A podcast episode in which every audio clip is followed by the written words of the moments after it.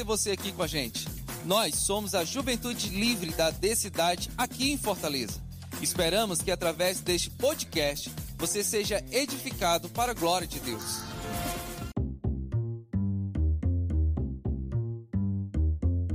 E aí, Juventude? Aqui quem fala é a Duda e hoje a gente está aqui para bater um papo sobre ansiedade.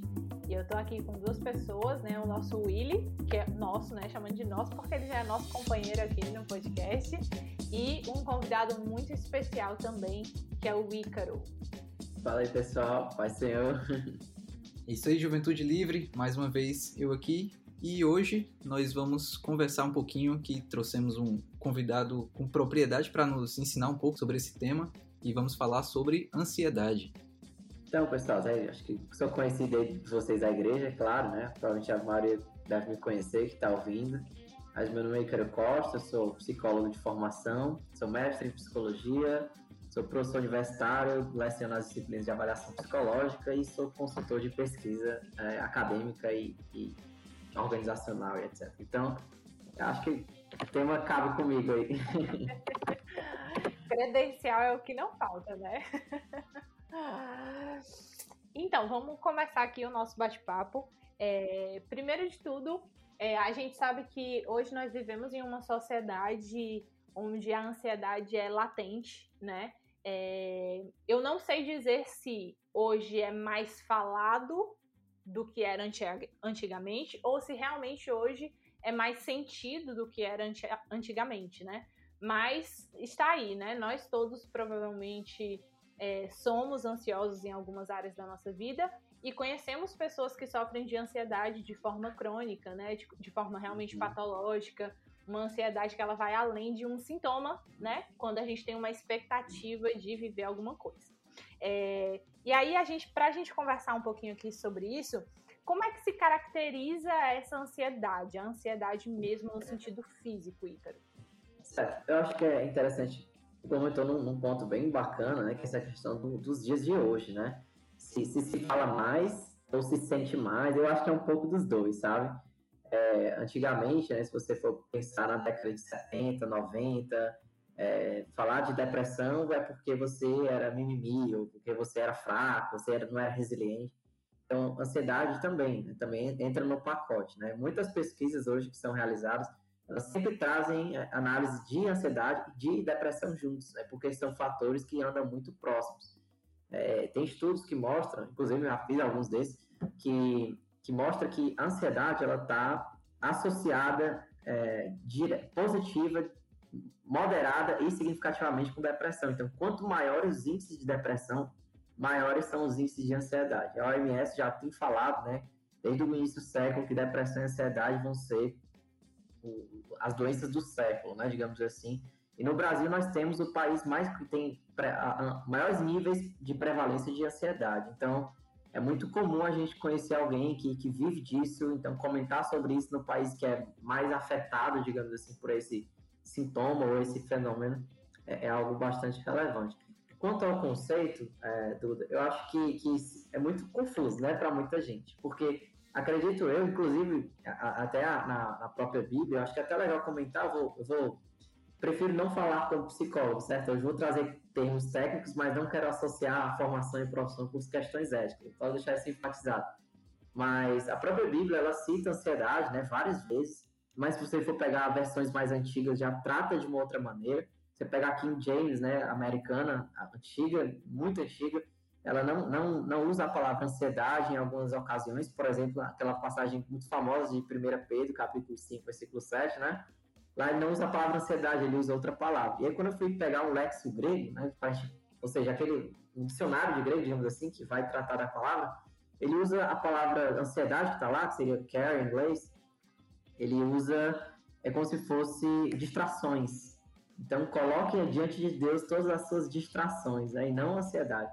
Então, assim, é, é, é, é um, pouco um pouco difícil, às vezes, de poder lidar com isso com, é, é, com algumas referências mais antigas. Então, se a gente for lidar hoje, eu fui pegar aqui um, um paper para a gente ver quais são, qual é o último, digamos assim, conceito do que se dá de ansiedade. Ele fala assim, abre aspas, é um sentimento provocado por uma antecipação de uma ameaça futura. Ameaça, né, pode ser tanto ameaça é, física quanto de questões pessoais. É né? um evento, eu tenho uma seleção para ir, um podcast para participar, sei lá. Então, qualquer coisa, isso pode gerar algum sintoma de ansiedade, né? Então, continuando, é, antecipa uma ameaça futura que frequentemente é inesperada, né? Ou seja, não é algo tão específico em alguns momentos. Ou até mesmo desconhecida. Não sei do que se trata, mas sei que vai chegar alguma coisa que pode me ameaçar de alguma maneira. Um evento estressor, a gente pode dizer assim.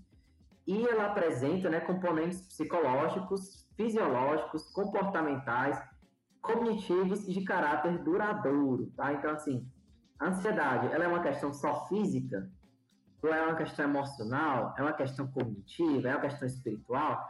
Em, a, a OMS, a Organização Mundial da Saúde, ela lida o conceito de saúde como, abre aspas, é o bem-estar biopsicossocial e também se coloca o espiritual na conta, né, em alguns artigos mais recentes. Por quê? Porque a vida espiritual afeta a vida emocional, que afeta a vida física. A vida física, o físico, o biológico, afeta a vida emocional, que afeta a vida espiritual. Então, o ser humano ele não é indivisível. Né? O meu espiritual está bem, mas minhas emoções não está. Como é que é isso? Né? Uma coisa não afeta a outra. Então, assim, a ansiedade ela, ela, não nessa, ela não começa por fora, né? É um sintoma interessante, porque ela começa por dentro, né? Então é algo que, que é cognitivo, que tem aspectos psicológicos, que apresenta sintomas físicos. Então acho que é interessante começar falando também dessa maneira. Show, legal. É, uma coisa que você compartilhou aí, que você falou, né? sobre a questão da própria definição mesmo que a gente encontra, vou chamar de definição, não sei se é assim, tá? Uhum. Mas é, da OMS, né? Que, que caracteriza, caracteriza essas questões emocionais, físicas e também espirituais, né? E, e isso traz pra gente é, justamente essa questão de nós não sermos indivisíveis, né? Nós somos Exato. corpo, alma e espírito. Então, quando nós estamos ansiosos, né? É, nós estamos ansiosos provavelmente nesses três aspectos, digamos assim, né? Uhum. Os três aspectos eles acabam sendo afetados. Exatamente, né? A ansiedade é um fenômeno natural. Ela não é ruim por si só e nem boa por si só. Ela é algo é, natural, fisiológico, cognitivo, psicológico que todas as pessoas passam por. Ela, e ela não é uma pessoa ruim ou mais fraca por conta disso. Porque a ansiedade se, se, assim, se a gente vivesse sem ansiedade, né? Sem zero ansiedade, nós não conseguiríamos nos preparar bem para eventos complicados, difíceis, estressores, desafiadores. Talvez nós não é, daríamos a atenção devida para alguns eventos que seriam mais estressores, né, do que outros. E também, isso, se eu não tenho atenção e se eu não me preparo, porque eu não acho que é desafiador, eu vou ter meu, meu digamos que, desempenho prejudicado, né? Então, se eu tenho uma seleção de emprego para ir, se eu não vou preparado, né? Porque eu não senti, eu senti zero ansiedade. Será que eu vou falar tudo que eu deveria? Será, se eu for com a prova, ou se eu quero planejar a minha vida, se eu, se eu não tiver, tiver zero ansiedade, será que eu vou fazer os melhores planejamentos? Então, assim, então já entende que a ansiedade ela tem um aspecto positivo, porém ela pode gerar aspectos negativos, tá? Então, quais seriam esses aspectos negativos? É quando eu tenho essa, essa preocupação, digamos assim, eu vejo esse desafio e eu exagero tanto o tamanho dele e menosprezo a minha capacidade de resolvê-lo, sabe? Então, as pessoas que são mais ansiosas, elas, por que elas se tornam ansiosas? Porque ela acha que o sofrimento é tão grande que ele é impossível de ser resolvido. Nossa. Então, isso gera uma ansiedade que é, é digamos que, causa muito sofrimento, né? Seria patológica. Pode falar. Tu disse uma coisa agora que acendeu uma luzinha aqui na minha cabeça. E aí é uma pergunta mesmo, um questionamento. Uhum. Pessoas ansiosas, elas normalmente, ou não sei se tem uma ligação com baixa autoestima? Sim, existe uma, uma que é, né, no meio da ciência nós chamaríamos de, de correlações positivas e provavelmente moderadas e estatisticamente significativas, né? Mas que seja psicologia, tem estatística no meio. Mas assim, é, porque pessoas que realmente tendem a ter maiores índices de ansiedade tendem a ter, é, na verdade, uma correlação negativa. Baixa autoestima, certo? Então, maiores índices de ansiedade é, estão associadas a baixos índices de autoestima, ok? Então isso é algo muito comum aí que se você botar no Google Acadêmico você vai encontrar muita pesquisa falando sobre isso e tal. Então realmente é algo que existe, né? Essa é a realidade, entendeu? Uhum. Quer dizer que toda pessoa que tem muita ansiedade, ela tem muita, muito baixa autoestima, toda pessoa? Não, né? Sempre tem aqueles pontos fora da curva. Porém, existe uma probabilidade maior de se, se, dessas variáveis se acompanharem, entendeu? Ícaro, aproveitando uma coisa que tu falou agora também, a gente vai ficar comentando em cima do, do que tu disse, porque é conteúdo Beleza. demais.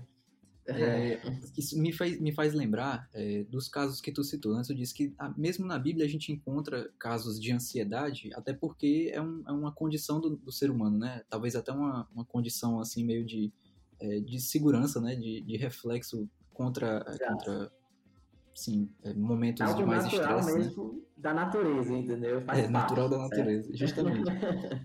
Aí me faz lembrar muito do, do, do, texto lá de Lucas, que Lucas retrata no finalzinho ali do Evangelho já sobre é, o momento que Jesus está no, no Getsemane. Uhum. Ali é um momento que eu vejo de, de maior estresse mesmo, e, e é um, um, uma coisa a se pensar, porque a gente está falando de, de Jesus, homem ali, né? E, e Jesus sendo 100% homem, 100% Deus, aquela velha história, ele passou por essas mesmas condições de, de alto estresse ali e, e, até onde eu sei, um momento de estresse maior da história, né? Então, é, só reforçando o que tu falou mesmo, para que a gente entenda que é, essa condição de, de, sentir, de sentir-se ansioso não é necessariamente uma coisa é, ruim ou derivada de, de, um, de um pecado. Ou patológica, né? Ou, exatamente. É, então, me, me faz pensar o seguinte, talvez tu já tenha até respondido, mas é, qual seria assim um, um, limite, se é que a gente pode traçar um limite assim mais, mais visível é, entre o, o sentir-se ansioso como uma ferramenta natural do, do corpo para se proteger dessas situações de estresse e o sentir-se ansioso como sendo um, um, uma consequência de um comportamento que está errado ali do ser humano mesmo, assim, uma, uma, uma postura errada diante da situação. Certo. Então, assim, como eu falei para vocês, a ansiedade, né, no caso, ela tem alguns pontos positivos, né? Ou seja, eu estou avistando um determinado problema, determinada questão, determinado estímulo estressor, né? Ou situação e tal, como você quer chamar. Porque pode ser, é, é, vou falar com alguém, estou ansioso. Então, pode ser qualquer evento, né? Quando é, essa ansiedade, é, você meio que, que começa a reformular esse problema ou essa situação adversa, e fazê-la e você transformá-la bem maior do que ela de fato é e você se diminuir quanto ao tamanho desse problema. Então, quando isso começa a acontecer, você já começa a sentir ali indícios de uma ansiedade que não é para o bem, entende? Ou seja, eu vou ter uma prova, certo? Mas quantas vezes na vida eu fiz uma prova? Muitas, né? Todo mundo faz prova, né?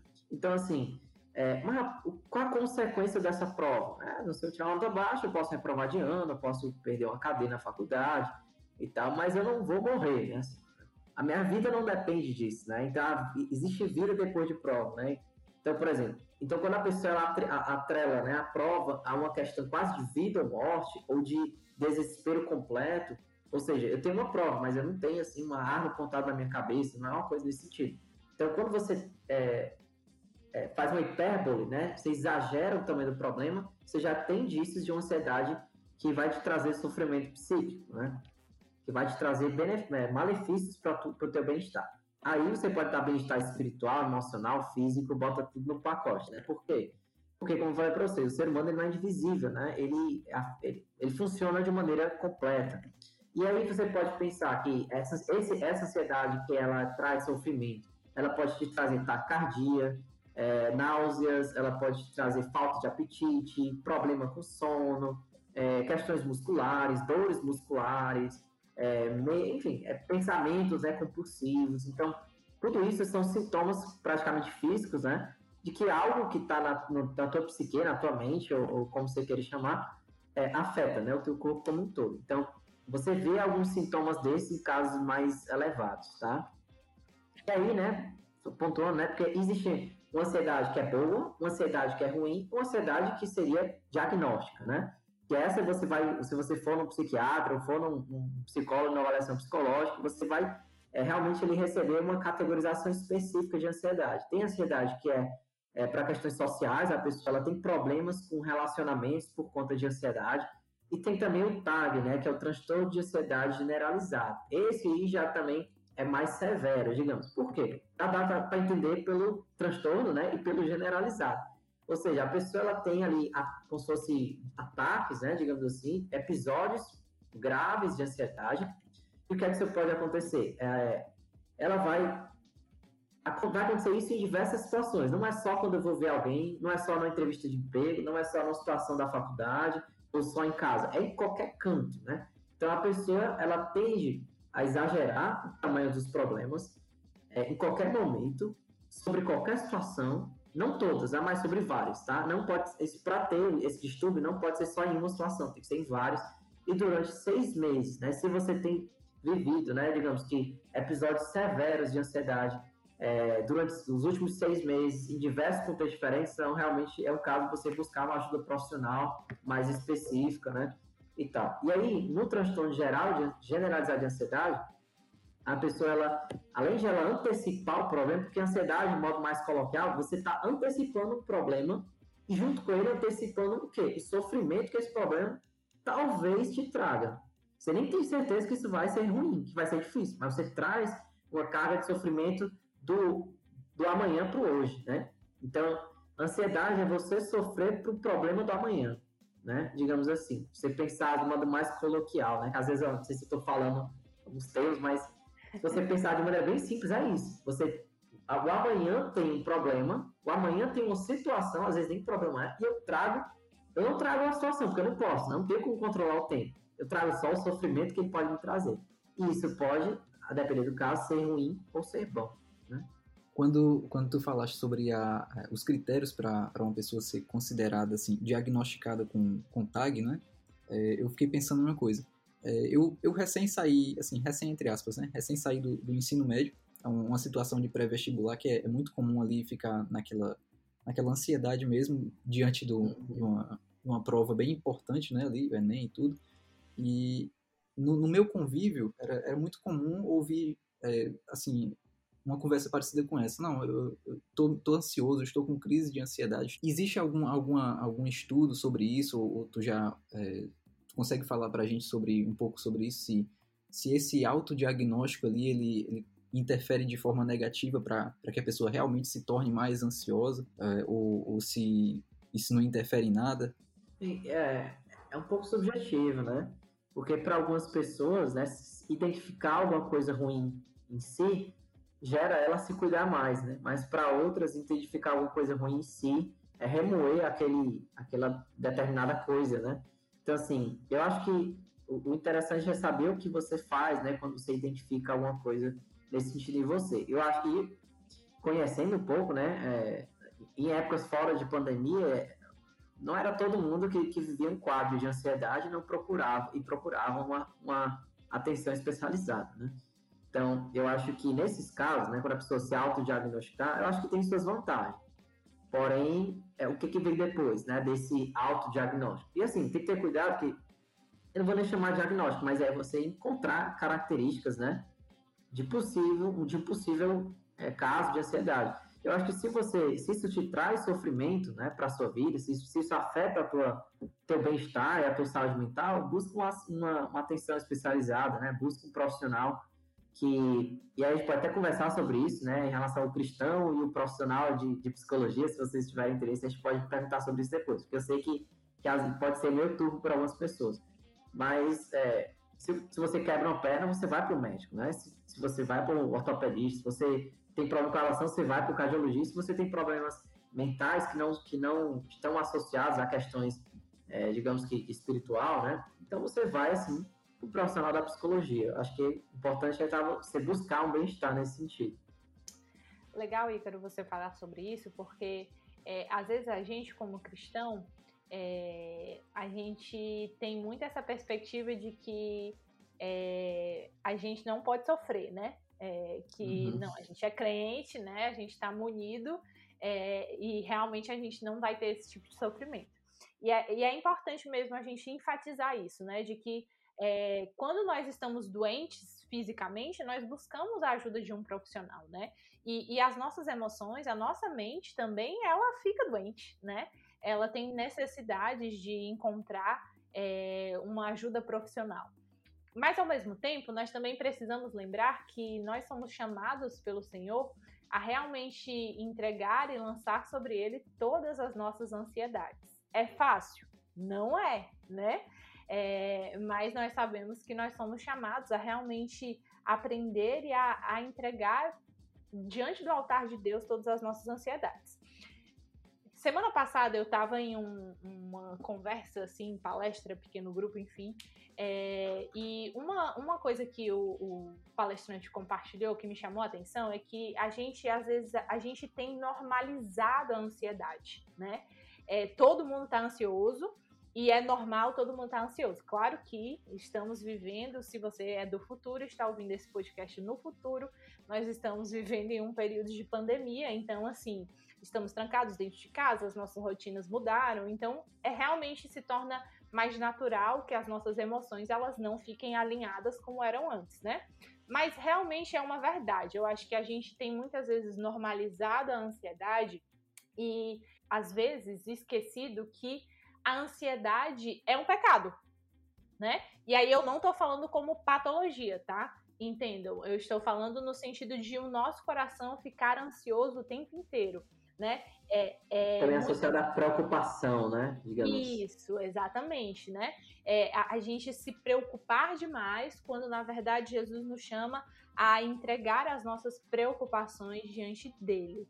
E aí eu queria que você compartilhasse um pouco nesse sentido, assim, né? Como é que a gente a gente consegue, eu não sei se seria essa a palavra, de diferenciar, mas realmente entender assim, qual é o limite disso, né? Qual é o, o, limite da ansiedade enquanto realmente uma patologia, se é que existe limite, tá? É, e, e, a ansiedade nesse aspecto espiritual mesmo, né? De, de uma falta de confiança muitas vezes, né? De uhum. confiar uhum. no Deus que nós servimos, de entregar realmente tudo diante do altar é, e, e realmente explicar pra gente, porque eu já, já vi muitas pessoas questionando isso, né? Tipo assim, ah, eu tô ansiosa, mas eu confio em Deus. E aí, às vezes, as pessoas elas ficam confusas nesse aspecto. Uhum. Bem, é, é muito complicado, certo? Eu acho que eu não vou, não vou conseguir matar esse, essa resposta agora. Mas eu acho que, que eu, pelo menos, assim, tento organizar assim na minha mente. Eu acho que é, eu queria saber ler grego, coisa que eu não sei, para poder compreender melhor ali como está escrito na escritura, porque é, a gente perde muito, né? O grego tem 400 mil léxicos, né? O, o português tem 100 mil, então é, é, um, é, uma, é um idioma né, muito mais rico que o nosso. Né? Então isso, é, talvez a gente se, acabe se perdendo nos significados que as palavras antigas têm. Mas é, eu, eu para mim facilita quando eu compreendo, é, compreendo não, quando eu tento organizar meu pensamento em relação a o que é preocupação e o que de fato é ansiedade, sabe? É, a preocupação para mim ela é mais fácil de entender é, do que eu consigo entender quando eu leio a escritura. Né? Quando, eu, quando eu leio lá os capítulos de, de Filipenses, por exemplo, o 4, 6 a 8, por exemplo, é, esse versículo ele, ele, me situa mais quando eu consigo colocar a palavra é, é, preocupação, né? E como eu vi em outras línguas, você vai ver o inglês é diferente, né, do que o português. Em inglês aparece é, é, exile em, as versões, em alguns cantos, na verdade, da Bíblia, e outros aparece cares. Então, tipo, são palavras que têm conotações diferentes, tanto no inglês quanto no grego, né? Quanto no português também. Então, é muito difícil isso, da gente saber lidar, e colocar, não, aqui começa, aqui termina e tal. Mas uma coisa que eu, que eu tendo a acreditar é que talvez as preocupações, elas sejam... É difícil, mas talvez mais controláveis, né? E mais palpáveis por questões espirituais. Talvez ansiedades que, que beiram o patológico é, é uma coisa assim que, que óbvio que eu acredito em milagres, né? Mas que já, já necessita de uma assistência, sabe? É, que é difícil você separar. Eu acho que antes disso você pode confundir um pouco mais com preocupações. Mas eu tendo a acreditar que existe um nível que Deus pode agir, mas que necessita de uma assistência é, mais, mais profissional para lidar com o caso. Então, assim, é, eu acho muito complicado responder essa pergunta. Talvez eu não tenha conseguido responder nem próximo do que tu quis. Mas, assim, é, para mim facilita, assim, porque, por exemplo, eu casei recentemente E eu, eu acredito que eu passei por muito mais preocupação do que por ansiedade. Sim. Sabe? Porque, assim, é, ah, certo, como é que vai ser é, os, os, os gastos, tem que comprar isso, tem que comprar aquilo, lugar para morar, não sei o quê, não sei o quê. Então, tu é casado, tu sabe como é que foi, né? O, uhum. Esse rolê, esse rolê pré-casamento aí é, é, puxado. Então, assim, isso me trouxe muitas preocupações e o Senhor me, me ensinou a ter mais fé, né? Sabe, nesse processo. Me ensinou a lidar melhor com minhas preocupações. Eu, particularmente, não sei se eu tenho uma resposta para a tua pergunta tão explicitamente, mas eu tendo a acreditar que a ansiedade, ela é mais séria do que preocupações, sabe? Eu acho que pelo menos é interessante talvez a gente ter esse limiar, mas é, é complicado. A, Bíblia não explicita exatamente como é, então um dia que eu aprender grego aí, grego vai facilitar, entender? E eu vou conseguir não, responder né? melhor. Ou não, mas é complicado, sabe? É muito complicado. Eu acho que vai.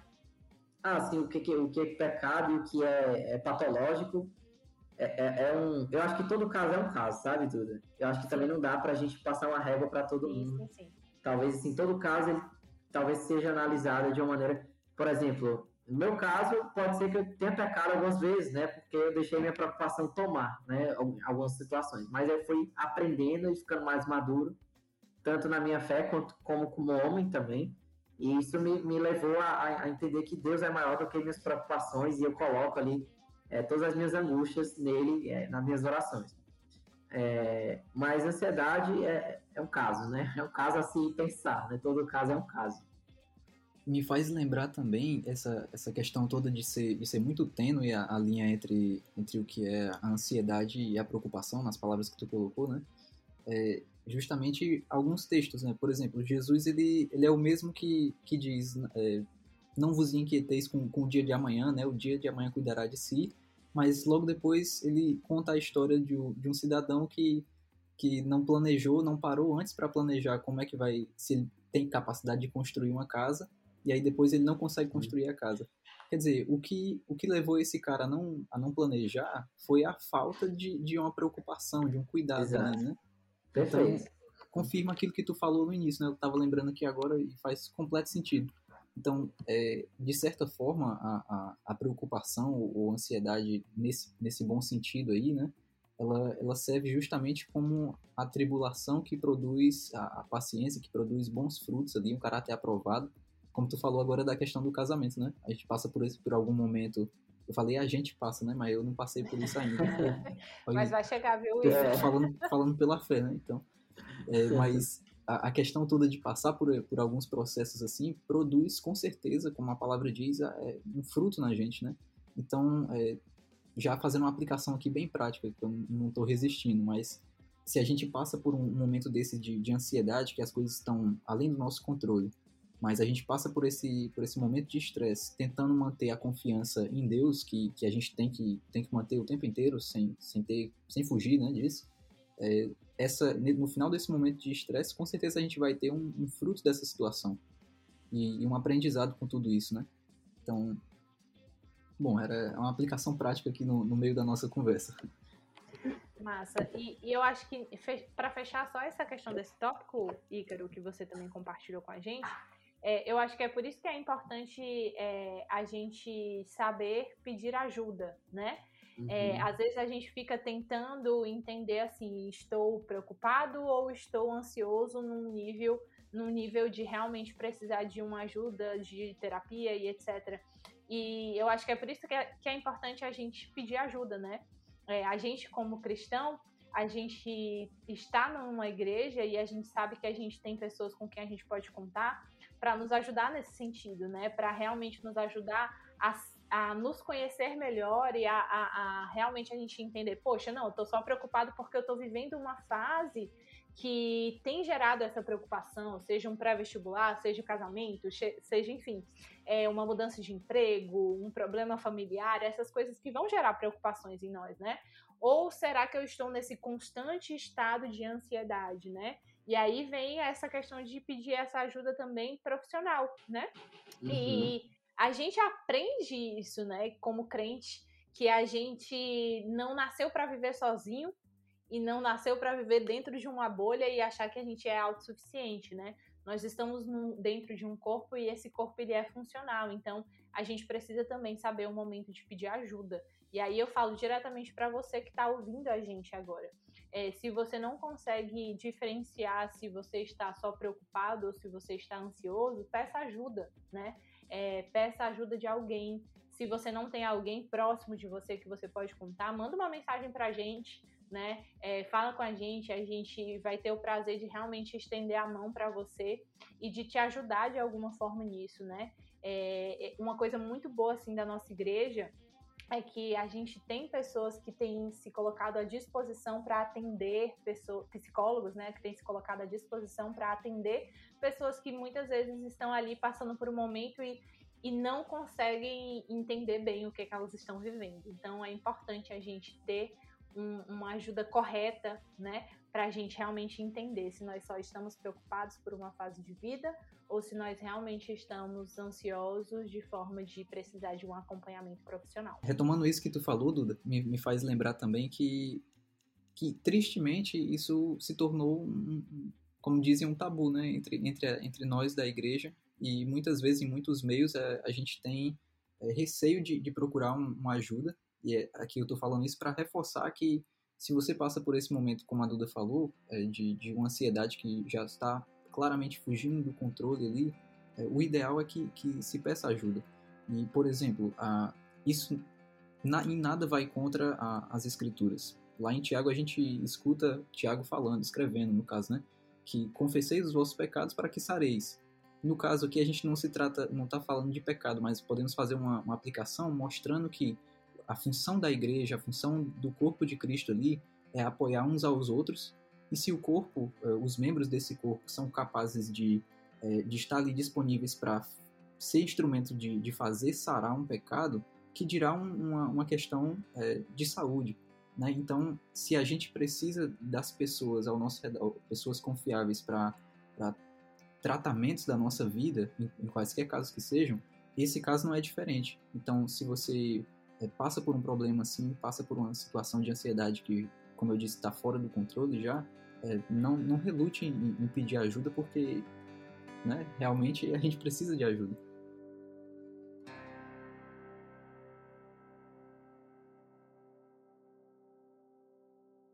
Ok. É, e a gente, a gente, falou sobre as definições, falou sobre, é, digamos assim, casos, diferentes casos de ansiedade, né?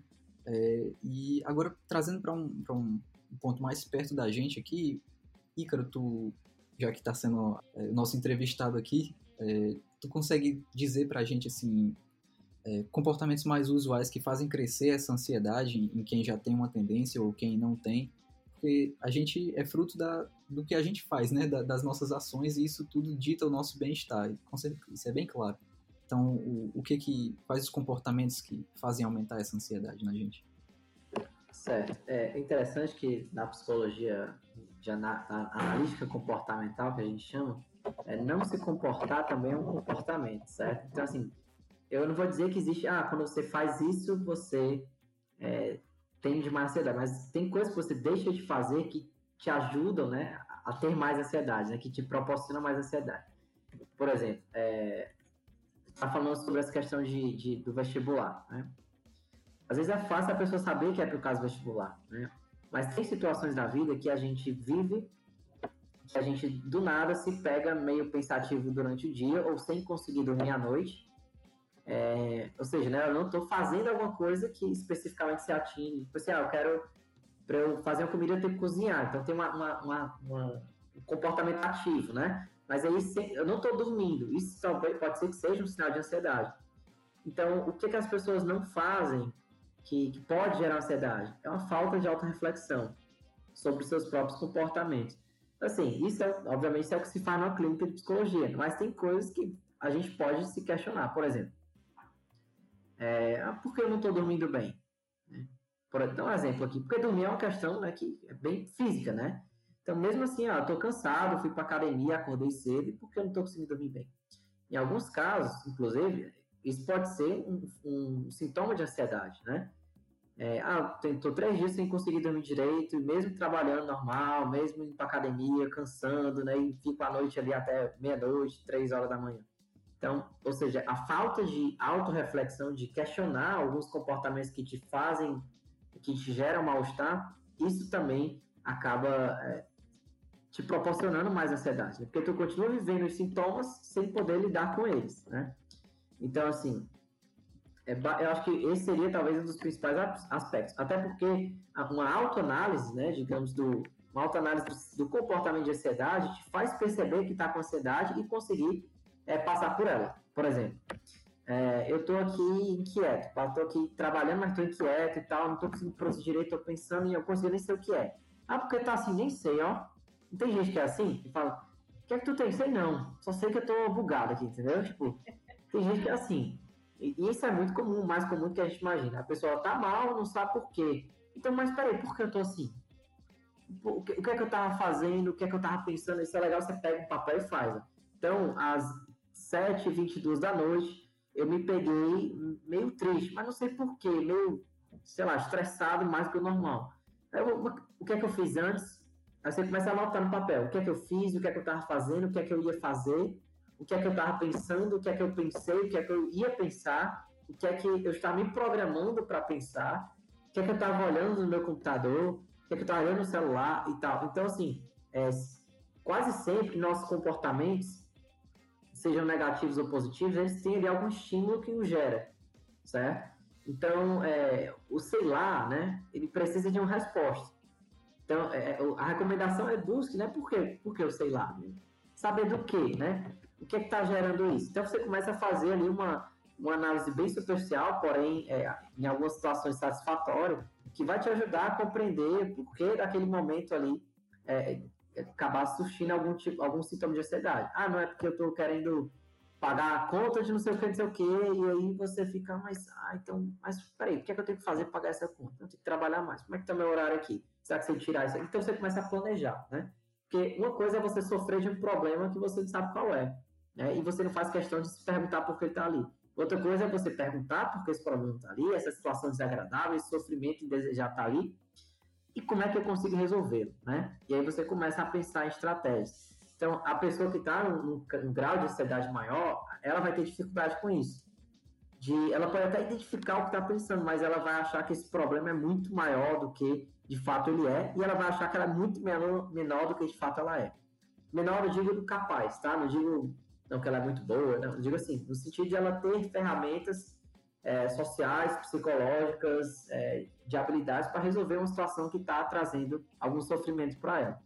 Eu sei que, que é, eu, tô, eu não estou trazendo muitos jargões, né, assim, gospel de igreja e tal, mas eu acho que tem coisa que vai um pouco para além, né, porque é questão humana, né, questão de, de comportamento, puramente comportamento, certo? Mas o fato é que, que por exemplo, eu fiz um, estou fazendo duas pesquisas agora, a gente fez mais de 10 pesquisas agora durante a pandemia, e a última, a gente conseguiu ver que, é, que pessoas que têm religiosidade ativa, que a gente chama lá no estudo, elas apresentam menores índices de ansiedade, depressão e, e, e, menor saúde geral afetada do que as pessoas, saúde mental afetada, do que as pessoas que não têm religiosidade. Por quê? Porque a religiosidade acaba sendo um ponto, né? A religiosidade hoje, pessoal, a prática da religião, tá? Tipo assim, o quanto eu sou cristão, se eu sou um cristão de verdade, eu tenho uma, na ciência, né, a gente chama de religiosidade. O quanto eu pratico a religião que eu digo ter. Então, se eu sou cristão, o quanto do cristianismo eu busco é seguir, né, e fazer. Inclusive, a gente vai fazer uma pesquisa na igreja, tá? Participem, tá? Não me deixem na mão. Mas, enfim. É... Então, assim, digamos que, ah, eu faço isso, da... eu, leio a Bíblia frequentemente, eu oro frequentemente, eu vou para a igreja frequentemente tal. Então, isso, é, na ciência, né, na academia, a gente chama isso de religiosidade, a prática, a prática sincera da religião, né? E aí, é, quando você os estudos apontam que isso é um aspecto que pode diminuir também a ansiedade. Por quê? Porque eu sei que eu estou mais próximo de Deus, digamos assim, né? Eu sei que Deus pode me suprir muitas coisas, que pode é, que, que me ajuda, né, em tudo que eu vivo e que me guia na minha vida. Então isso tudo facilita também é, a ansiedade diminuir. Então assim, me o que é que eu faço que pode propiciar a ansiedade? Talvez o que você não faz propicie mais do que o que você faz, né? Se você pensar assim. Legal, é legal isso que você compartilhou, Ícaro, porque é, a questão da, da vida cristã, ela também é uma vida de autoanálise, né? Sim, é, perfeito. Quando nós olhamos para a Bíblia, né, nós nos analisamos a partir da palavra de Deus, né? Os nossos comportamentos, os nossos pensamentos, os nossos sentimentos. Então, quanto realmente assim é uma coisa que faz muito sentido, é porque quanto mais eu tenho contato com Deus através da Sua palavra, melhor eu me conheço porque melhor também eu conheço a Deus, então mais eu entendo quais são as minhas fraquezas, quais são os meus pecados, é, aonde Deus precisa mudar, o que Deus precisa mudar em áreas específicas da minha vida, né? É, então a gente tem a Bíblia, né? Como eu, não vou, não estou dizendo para você que está me ouvindo que a Bíblia ela é o remédio para a sua ansiedade, mas nós sabemos que em Deus nós encontramos todas as coisas, né? Ele é a fonte de todas as coisas. E à medida que nós nos conhecemos, à medida que nós conhecemos a Deus, nós realmente nos conhecemos, né? Então, é realmente é, praticar a palavra, ter um momento devocional, né? Como você disse, mu muitas vezes mais aquilo que nós não fazemos é, acaba contribuindo mais para que nós ficamos ansiosos. Então, a gente aqui, como cristãos, né, ter um, uma vida devocional, ter um hábito de oração, é, fazer parte da comunidade onde nós estamos inseridos, né? Servir, você vai ter suporte social, né, para isso. Isso, isso. Servir, nos relacionar com as pessoas, é, tudo isso vai nos ajudar e nos auxiliar a realmente é, encontrar esse espaço onde tanto a gente pode confessar, como ele compartilhou, aquilo que é uma ansiedade para a gente, como a gente pode também é, melhorar naquilo que tem sido uma ansiedade para a gente, né? Isso. Eu acho bacana também comentar, porque às vezes, né, é, no caso, por exemplo, de depressão, é mais complicado, né? Porque depressão, ela, em outras palavras, suga a tua energia, sabe? É, então, assim, ah, mas o fulano, ele é assim porque ele não é crente, né? Não, não é, né? Tem outras questões que envolvem isso. A gente pode estar falando de ansiedade, a gente pode fazer um podcast sobre depressão também. É, mas, assim, é, existem situações que a pessoa ela não consegue procurar ajuda, Sim. né? Ela não se sente apta para procurar ajuda, capaz, né? Ela não tem aquela força para ir adiante. Então, a igreja, é, assim, as pessoas, ah, mas a pessoa está próxima da igreja, mas a igreja, né, nós aqui, por exemplo, se nós conhecemos alguém assim, nós talvez tenhamos que chegar um pouco mais juntos, né, chegar mais perto para poder dar o suporte social que essa pessoa precisa, porque suporte social diminui a ansiedade, diminui a depressão, não acaba, mas diminui.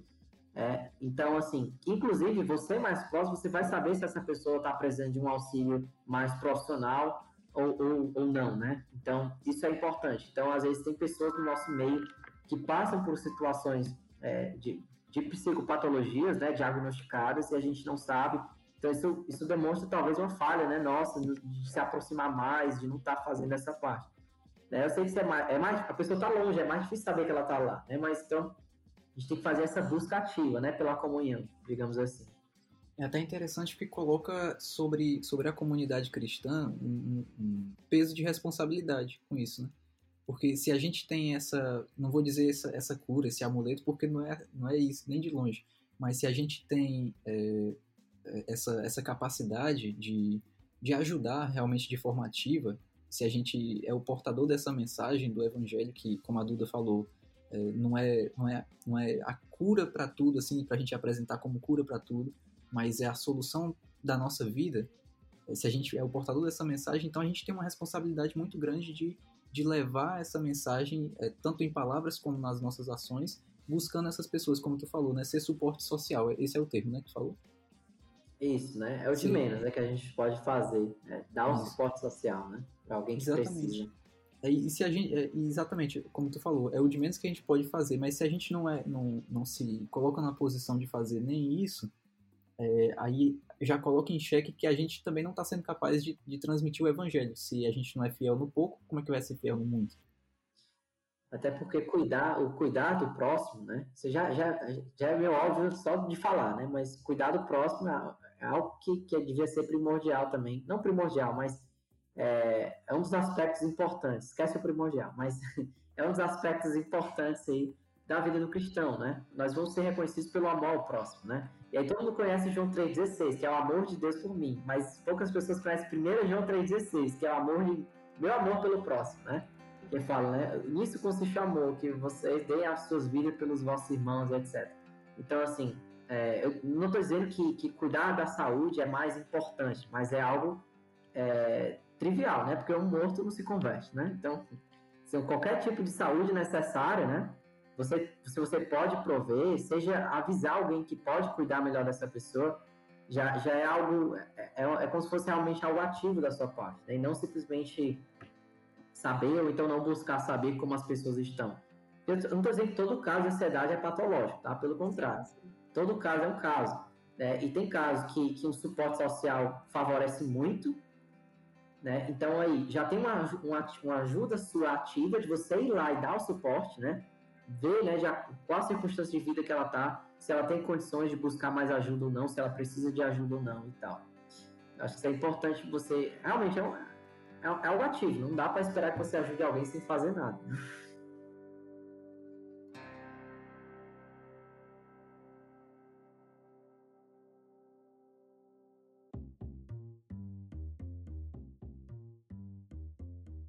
É, isso que você compartilhou, Ícaro, é, é bem bacana, assim, né? Que a gente comentou aqui, na verdade, é, sobre essa questão de a gente estender a mão e sermos reconhecidos, né? Lá em João, também, nós lemos que nisto saberão que sois meus discípulos, né? Se amardes uns aos outros, né? Então, realmente, esse é um ponto muito característico de nós cristãos, né? E às vezes eu confesso, como uma pessoa que normalmente não é ansiosa, né? É, eu tenho minhas preocupações, obviamente, sou um ser humano, mas eu tenho a tendência de, de, descansar um pouco mais e eu vejo muito isso porque eu também sou essa pessoa de me questionar. Por que, que eu senti isso? Por que, que isso está me afetando? Por que, que eu reagi dessa forma, né? Eu, eu pratico muito essa questão do auto-questionamento auto mesmo. É, e às vezes com, me relacionando com pessoas que são mais ansiosas, né, no sentido patológico mesmo, amigos meus, é, amigas minhas que não são crentes ou amigas cristãs também, é, às vezes eu me sinto um pouco limitada no sentido de, poxa, o que é que eu posso fazer por essa pessoa, né? É, eu confesso que eu tento ao máximo ter empatia, mas ao mesmo tempo eu nunca vivi aquela situação para poder entender melhor o que é que aquela pessoa sente. E esse é um ponto assim interessante, eu acho que para a gente tocar, porque mesmo que a gente viva é, em um mundo onde a ansiedade está crescendo, é, nós temos também muitas pessoas que não são ansiosas, né? É, mas que convivem com outras pessoas ao seu redor que são ansiosas. E aí, uma coisa que eu, que eu faço, né? Eu acho que é nesse ponto mesmo, de estender a mão. Eu vejo que eu tento ajudar essa pessoa a perceber, poxa, isso aqui é só uma preocupação, né? Isso aqui vai se resolver se a gente fizer isso, isso isso. Ou realmente isso aqui é algo que você precisa de ajuda, que você precisa de um suporte, né? E aí eu, eu tento, assim, tanto incentivar a pessoa a buscar ajuda, e quando eu vejo que ela não consegue, já aconteceu situações de eu ir atrás dessa ajuda, né? É, mas eu confesso que às vezes eu me sinto um pouco limitada, né? É, o que é que tu compartilha assim com a gente que a gente poderia fazer pelas outras pessoas, né? Nesse sentido. Tipo assim, em relação a, a como a gente conversar com essas pessoas, Entendi. entendeu? Falar, porque eu certo. acho que às vezes a gente não sabe então, como abordar. É, algumas entendeu? possibilidades, né, que podem ser lidadas com esse contexto, e você pensar, né? Obviamente, todo caso é um caso, né? Como a Dudu falou, tem pessoas que têm alguma uma necessidade de ajuda maior, outras não. Mas é, o, o grande o grande diferencial, né, de alguém que está na ansiedade, alguém que, que não está, ou alguma coisa nesse sentido, como tu falou e como eu comentei, questão do autoconhecimento, sabe? Autoconhecimento. Porque, assim, por exemplo, se eu sei é, as circunstâncias da minha, da minha vida que me deixam mais preocupados, mais, mais ansioso e me trazem mais sofrimento, digamos assim, é, eu tenho que aprender a lidar com elas, mas às vezes as pessoas não conseguem identificar nem isso, né? É, quais são os momentos que ela fica e os porquês. E ela não se questiona como a gente acabou de conversar. Tu falou né, que tem esse hábito de se questionar, não necessariamente por preocupação. Às vezes você trata alguém mal, né? Você fala algo mais duro e você, poxa, será que eu devia ter feito isso, né? Então, assim, a, a autorreflexão é muito importante na vida do cristão, de fato. Em relação à ansiedade, eu acho que favorecer com que a pessoa é, se perceba e se conheça é, é muito importante. Como eu faço isso? Ouvindo. Porque às vezes, é, isso é, inclusive é um trabalho do psicólogo, mas a diferença, obviamente, quando você não tem um conhecimento específico, né? Mas já ouvi alguma coisa, sabe? Porque muitas vezes essa pessoa não tem a oportunidade de pôr para fora o que ela está sentindo. E quando as pessoas põem para fora o que elas estão sentindo, elas acabam se escutando. Né? Isso parece meio óbvio, mas isso faz tanta diferença, sabe? É que eu tô triste, mas eu não falo com ninguém sobre isso. Eu tô ansioso, mas não falo com ninguém sobre isso. Mas quando eu falo, eu me escuto, as coisas passam a, a, a ser mais reais, mais palpáveis, sabe? Eu, eu consigo reformular o modo que eu falo, ou até mesmo mudar os sentimentos que eu tô tendo. Porque às vezes você só sente uma coisa e não sabe o que é. Quando você põe para fora, você já sabe o que é, ou então você chega mais próximo de saber o que é. Então, se eu tô me sentindo, eu tô tendo uma preocupação em excesso, quando eu falo, ela se torna meio que mais real. Ah, mas a minha preocupação é uma prova. Ixi, é uma prova, né? Eu já fiz tanta prova na minha vida. Então, o que é que eu faço para ter uma prova boa? Então, ah, tá, falta um mês para a prova. Como é que eu consigo organizar minha rotina para estudar bem para essa prova? Então, você já começa a ter outros insights. Então, assim, eu acho que o mínimo que a gente pode fazer é, é, é dar ouvidos, né? Porque uma pessoa com sofrimentos é, psicológicos, principalmente, é, sofrimentos da vida e etc., muitas vezes ela não teve a oportunidade de ser ouvida por alguém, né? Então, é, dá, dá espaço de fala para essa pessoa. Não estou dizendo que você vai ser um terapeuta, né? Mas você pode acabar sendo terapêutico, né? Se é que me entende. Então, isso tem algumas vantagens para a pessoa. Inclusive, né? É, você ouvindo, né? E essa pessoa se ouvindo, ela pode talvez entender que ela precisa de uma ajuda mais especializada.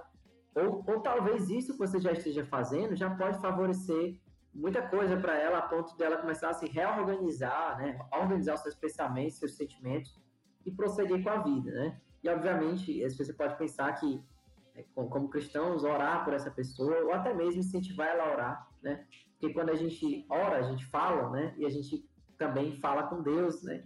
Sobre as nossas questões e às vezes a gente acha que Deus é muito grande para ouvir meu, meu pequeno problema, né? Então, e não é assim, né? não funciona dessa maneira.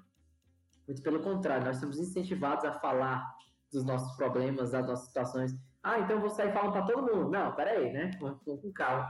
Tem pessoas certas para poder você compartilhar suas, suas questões, tá? Inclusive, os dois aqui, a Princesa pode já mandar mensagem para eles, caso quem precise também. Estamos aqui para isso. Pode sim. Né? Então, assim. Pelo menos é... para ouvir, né? Mas é isso, né? E, ah, então, quer dizer que eu vou dar conselho para a pessoa? Não necessariamente, né? Não necessariamente. Então, não é porque você não tem o um conselho certo ou que você não tem conselho que você não está ajudando, tá? Não tem o um conselho certo pode atrapalhar mais do que ficar calado em alguns momentos, tá? Certo? Sim. Às vezes você, você dá a sua perspectiva do, da questão com a sua experiência, né? E você não conhece a experiência dessa outra pessoa. Então, por isso que o ouvir é mais importante, às vezes, do que falar em algumas situações. Vai ter hora de falar? Talvez tenha, né? Mas a gente tem que, ter, tem que ser primeiro empático, né? Se colocar no lugar da pessoa, porque se a gente não é empático, se a gente já viveu aquele problema e, e nós passamos por ele, né, pode, podemos achar que ah, é só isso, né? Mas todo mundo que tem um calo dói, né? Todo, e dói em você, né? Eu já tive calo, você já tem o seu calo, mas a outra pessoa tem um dela e dói dela, dói nela, do jeito dela. Então, todo mundo, é, é todas as pessoas são diferentes, subjetividades diferentes, personalidades diferentes. Então, é, o mínimo que você pode fazer é ser empático e ouvir. Né? O máximo aí já vai de caso para caso. Beleza, então, Ícaro. É, né, durante esse episódio aqui, durante a conversa, a gente tu, tu conseguiu trazer para a gente pelo menos aí uma ação prática da gente se se, é, se auto analisar, né, trazer aquele papelzinho e você dizer por que, que eu estou me sentindo ansioso, a que horas que eu estou me sentindo ansioso, para tentar descobrir nessa autorreflexão os motivos, né? É, trouxe também um, um, um, conselho, na verdade, uma, que é na verdade uma ordenança bíblica, né? Que a gente ame ao próximo e esteja atento às necessidades dele, pelo menos ouvindo, pelo menos ouvindo, no mínimo. É, aí agora eu queria saber contigo se, se existe, é, se existem algumas dicas, digamos assim, práticas para a gente ir trabalhando a nossa vida sobre essa questão dessa da ansiedade, seja para evitar, seja para tratar assim no dia a dia. Perfeito. É, Para evitar a ansiedade, ou seja, não deixar que ela venha, existem algumas atividades que nós podemos fazer, certo? Então, por exemplo, você fazer um planejamento, né? Faça uma rotina na sua vida. É, imagino que a, a Duda tem cara de gente, ser gente assim, super organizada, né? Mas isso ajuda muito, pessoal. Isso ajuda muito. Você ter uma rotina, você saber o que fazer. E aí, um, se os planos não fossem tão caros, eu teria um. Mas aí eu tenho uma agendazinha que eu faço minha organização lá e funciona muito bem para mim. Então, assim, eu sei o que eu vou fazer no dia tal, né? Óbvio que surgem, que surgem vários imprevistos, mas a gente tenta lidar com eles da melhor maneira. Então, você olhar para sua semana, vai tá no domingo ali, chegou do culto, né? Tá, chegou em casa, como é que vai ser minha semana? O que é que eu vou estudar? O que é que eu vou trabalhar? Quais serviços eu tenho que prestar? Então, você se organiza e isso ajuda a você saber, certo, qual vai ser o dia mais difícil e até lá eu vou me preparando, né? Porque se você não tem uma rotina, a quinta-feira, por exemplo, a quinta-feira é, é, o dia que eu dou aula na faculdade, então é, é uma correria. Eu tenho o serviço para prestar da, das consultorias de pesquisa e eu tenho a faculdade. Quando chego no dia da faculdade, fica bem puxado, porque eu tenho que preparar as aulas. Tenho as aulas preparadas, mas eu sempre volto a ler os textos, né, para poder ficar mais é, na mente. E aí o problema é, se eu não me organizo durante a semana é, para fazer a aula, ou então, ó, essa hora até essa hora eu vou fazer as aulas, vou estudar de novo para as aulas, tá? Se eu espero isso acontecer, então se eu não tenho noção de que horas eu vou fazer isso, eu vou ficar lembrando disso o tempo todo. Eu vou ficar de caramba, na quinta-feira, meu Deus do céu, eu vou fazer, vai ter isso, eu tenho que estudar, e vai ser correria, e vai ser difícil dar conta de tudo. Não, mas se eu não, se eu não coloco os horários, eu vou pensar nisso o tempo todo e, vai ser assim para todo mundo, pode ter certeza, sabe? Que muita gente, se você não se organiza, você vai trazer os seus pior, as suas piores é, questões para todo, para mais momentos e mais frequentemente. Então, você ter uma agenda é muito importante, ter uma rotina é muito importante, certo? Então você usa um plano, uma agenda, o um celular para poder se organizar. Isso já ajuda muito. Outra coisa importante é você ter noção, certo, do, da intensidade das suas atividades e tarefas. Por exemplo, é, eu vou chegar aqui, eu tenho um artigo para escrever, lá para publicar na revista científica e tal. Vou lá, eu sei que um artigo demora muito para fazer. Aí minha professora, minha orientadora, hoje colega de pesquisa, chega para mim na terça-feira e Eita, me entrega na sexta as análises dos dados? Tá, vou fazer lá, entregar na sexta. Mas, não, mas eu consigo fazer sexta-tarde, para entregar para ela sexta-noite. Como é que eu vou escrever 15 páginas, fazer análise de dados, um bocado de coisa em uma tarde? Não dá? Eu sei que não dá. Então, assim, é, tem que organizar a intensidade das tarefas para você colocar o pé no chão. Quanto tempo eu demoro para fazer isso? Então, e aí, aí você ajusta na sua tarefa, na sua agenda, porque se você tiver uma atividade muito grande é, e você está próximo dela, você vai perceber que é impossível de fazer, que você não vai conseguir entregar a tempo o serviço que você tem que entregar, ou a prova que você tem que fazer, os capítulos que você tem que ler, não sei. Você não vai conseguir dar conta disso, então é muito importante você, na sua agenda, colocar metas que são reais. Colocar os pés no chão. Então, eu preciso de tantas horas para fazer isso. Você coloca tantas horas, talvez até uma folguinha a mais se puder, para conseguir fazer aquilo. Então, não colocar metas estrambólicas, né? Faz, acha que é muito assim, às vezes, né? Então, para eu transformar alguém produtivo, eu tenho que dar uma meta que é impossível dela alcançar para ela chegar pelo menos perto da meta e alcançar.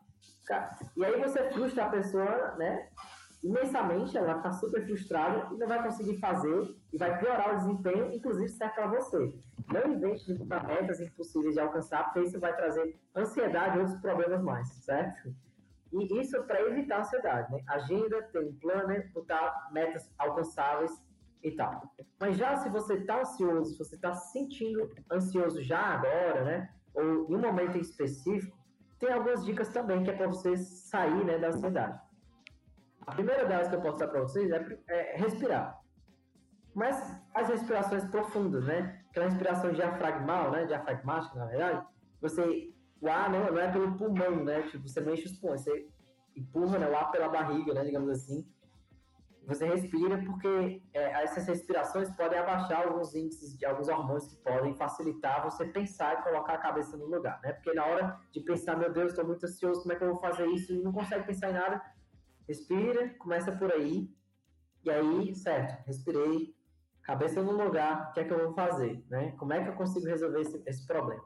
Primeira coisa, respirações profundas, é, segura um pouco, né? Isso é muito importante porque aí você vai conseguir se colocar, colocar a cabeça no lugar, né? começar a refletir e tal. Então, depois que você faz isso, você faz aquilo que eu falei, questiona, se questiona.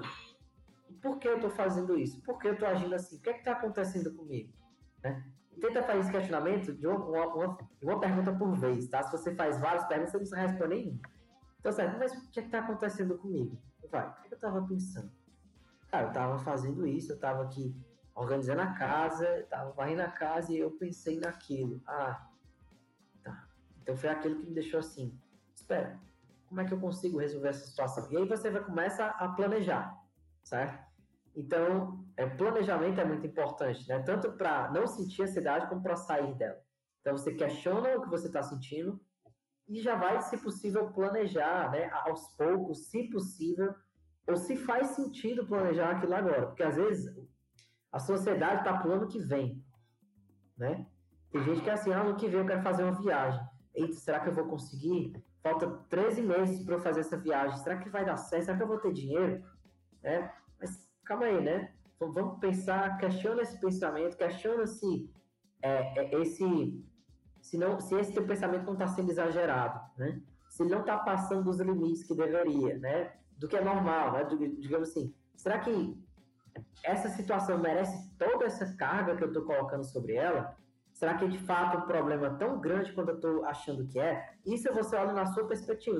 Toma cuidado para não pegar outras pessoas como exemplo, né? Porque se você tem, por exemplo, um salário mínimo e quer viajar muito ano que vem, é uma coisa. Mas se você ganha 10 salários mínimos e quer viajar muito ano que vem, é outra coisa. Então, para alguma pessoa pode gerar, né, de, é, uma proporção e para outra vai gerar outra. Então, toma cuidado para não se comparar, certo? Comparação é um dos grandes males de hoje em dia, né? O Instagram da vida está aí para dizer isso, né? Então, é, você refletir sobre o que está sentindo, tá? Isso é muito importante.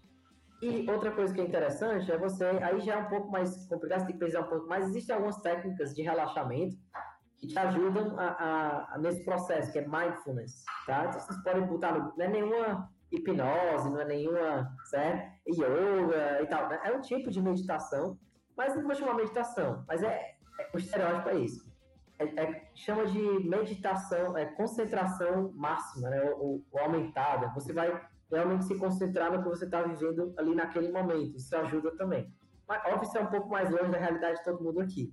Mas se você precisar um pouco depois, mindfulness, né? Que é, é como se fosse a, a a mente cheia, né? Se você traduzir ao pé da letra em inglês, mind, mente full de, de, de cheio, de completo, né? Então, existem algumas técnicas de relaxamento que você pode pesquisar aí no, no YouTube e tal, né? Tem, não tem nada esotérico nisso, mas só para deixar claro. Mas meditar é uma prática comum, certo? Que ajuda no bem-estar também e etc. Então, algumas pessoas usam a oração como meditação também. Pode ser, você pode pensar no método de meditação, a oração e tal. Ok? Então, basicamente, esses seriam os conselhos que dá para a gente é, pôr em prática. Então, resumindo, para evitar a ansiedade, fazer um, um, cronograma da sua semana, dos seus dias, para encontrar quais são os dias mais difíceis, você se organizar para lidar com eles. Ter uma agenda para você se programar visualmente também quanto a isso, tá?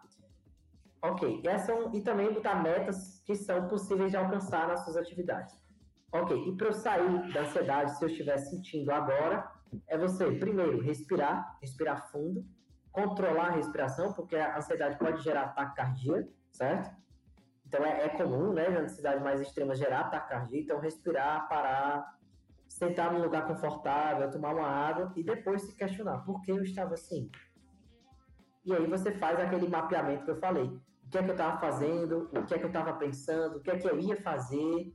O que é que eu é, ia pensar, se era alguma atividade específica, que horas do dia era aquela. E aí você começa a mapear para quando você é, encontrar de novo essa situação, você conseguir lidar melhor com ela, certo? Eu acho que é isso. Ícaro, muito bom, muito bom mesmo. É, são além falando no geral, né, assim, além da, das dicas agora por último, fechamos acho com chave de ouro, mas o, toda a conversa gostei demais. É, assim, muito, muito instrutivo pra gente. Pra não, pra não dizer edificante, né? Que é o nosso jargão comum. muito bom. Gente, muito bom, muito bom mesmo, como ele já disse, né? Vai se tornar redundante ou muito bom.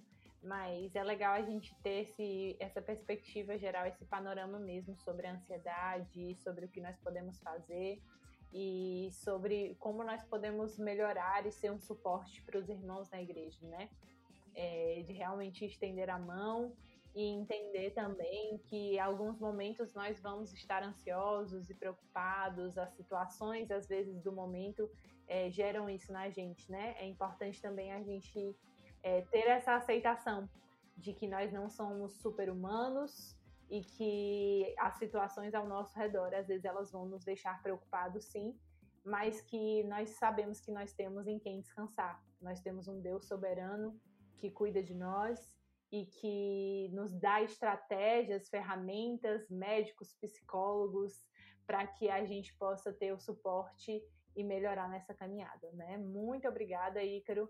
Que Deus possa te abençoar, que você seja um instrumento de Deus é, na vida de muitas pessoas e que a gente possa ter um bate-papo sobre, é, não sobre ansiedade, né? Sobre outros temas aqui outras vezes.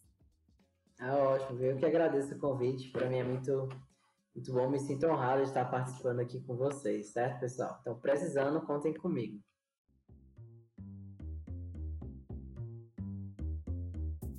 É isso, gente. Se esse podcast edificou a sua vida, falou com você, ministrou o seu coração, se você conhece alguém que está precisando ouvir sobre isso, compartilha com alguém. Não deixe que essa palavra, esse bate-papo pare só em você. Que Deus abençoe, gente. É, por exemplo, Jesus ele teve é, sintomas de ou preocupação extrema ou ansiedade extrema, né? Então, mesmo que a ansiedade seja extrema, pode ser que ela não seja pecado, até porque Jesus, sim, né? Sim. Quantas pessoas você conhece que suou sangue? Sim. Um momento, né? Antecipando um problema, antecipando um, um, um senso de sofrimento, né? Então, assim, então, existem ansiedades que são é, que, que, que, não são pecado. Né? Então, acho que isso é legal, talvez, não sei se comentar, mas Jesus passou por isso, né? ele passou por uma situação de extrema ansiedade barra preocupação, e mesmo assim não pecou, uhum. né? Então, para você... E ele estava muito consciente, porque você imagina uma pessoa de extrema ansiedade sem consciência. Mas ele estava muito consciente, não era que ele estava orando, né? Ele estava sabendo resolver o problema da melhor maneira, né? E, e a, apesar, da, apesar da ansiedade, a oração dele era de, de entregar as circunstâncias que que ele não estava ali no controle dele nas mãos do pai, né? Assim, a, apesar de eu não saber o, o, que vai acontecer, quer dizer, apesar de eu não ter controle sobre o que vai acontecer, o pai faça a tua vontade, né? Tipo assim, mas, ó, mas... Jesus ele não foi, não teve psicopatologia, né? Sim. Não foi não teve um caso de clínica de psicopatologia, mas ele sofreu é, é, sintomas extremos, né? A gente pode se dizer. E isso prova, né, que a ansiedade não é pecado. Porque tem gente que acha, né, que é, não, Conscioso pecou exatamente. Não, não necessariamente, né? Eu sou, sou frio aqui, sou sangue, pequei. É muito, é muito subjetivo, sabe? Só Deus sabe isso aí. Sim, sim, com certeza. E eu acho que tem um aspecto, eu acho que esse aspecto que o Willy compartilhou, assim, eu acho que é o, o ponto principal, né? Assim, é, mesmo na ansiedade, né? Naquele momento de preocupação extrema, a vontade dele era fazer a vontade de Deus, né? É, fisicamente uhum. ele estava sofrendo, emocionalmente ele estava sofrendo, mas a, a, o seu espírito estava disposto a fazer. Espiritualmente intacto, né? Isso, né? exatamente, a fazer a vontade de Deus, né? Ei, Ícaro, mas agora que tu falando essa questão aí de Jesus, o que me veio na mente é que eu, eu vi uma psicóloga falando, acho que umas duas semanas atrás, né? É, que a ansiedade ela é um sintoma, né? É, no sentido de que existe uma raiz pelo qual nós ah, estamos tá. ansiosos, né? Sim, ela, ela é uma reflexo, eu não chamaria de né? sintoma, eu chamaria de resposta. Certo. Concordo, mas assim, é, sintoma eu acho que, não sei, pode acabar ficando meio difícil de entender, mas é isso. A ansiedade, ela provém, ela é uma resposta a um estímulo, entende? Algo gerou aquele sentimento de ansiedade, não vem do nada, algo gerou. Então, assim, é, de fato é isso mesmo. A ansiedade, ela é uma resposta a uma ela é consequência, digamos assim, uma resposta a um estímulo anterior. Algo proporcionou é, essa ansiedade de alguma maneira. Sim. Então, se a gente olhando assim pela, pela questão espiritual, então o pecado não está na ansiedade, já que ela é uma resposta. O pecado está no que, é. no que pode ter originado a ansiedade, digamos assim. Exato, concordo perfeitamente. Porque, assim, a ansiedade, ela é uma... É como se fosse ela, uma resposta fisiológica também, né? É uma, ela é, uma, é um sentimento... Não, vou chamar de sentimento que é melhor. Ela é um sentimento específico que gera respostas fisiológicas, cognitivas, comportamentais e psicológicas. De tudo, né? Ela afeta você como um todo. Então, mas o que é que gerou esses sentimentos? Pode ter sido um pecado? Né? Pode. Sim. É, o fato de você ter feito uma coisa errada, né? escondido das pessoas Sim. e alguém está prestes a descobrir, ui, né? então já você sabe ali que. Então, por exemplo, na Bíblia, isso é, assim, é uma super interpretação agora aqui, mas o problema talvez não seja. Não, talvez eu concorde. Não seja o sentir ansiedade, mas o sentir, mas o viver incredulidade. Isso. Né? Isso. Exato. Por quê? Porque a ansiedade, ela é uma, como ela é uma resposta a alguma coisa que vem antes, se eu, não, se eu não acredito né, que Deus é capaz, ou que até mesmo que Deus me dá ferramentas para eu ser capaz, né, eu posso acabar se sentindo ansioso, preocupado, né, e tal. E aí essa ansiedade, essa ansiedade pode acabar virando patológica em um outro momento, né, também. Sim, sim. Deu tempo do, do cachorro parar de latir aqui, foi ótimo.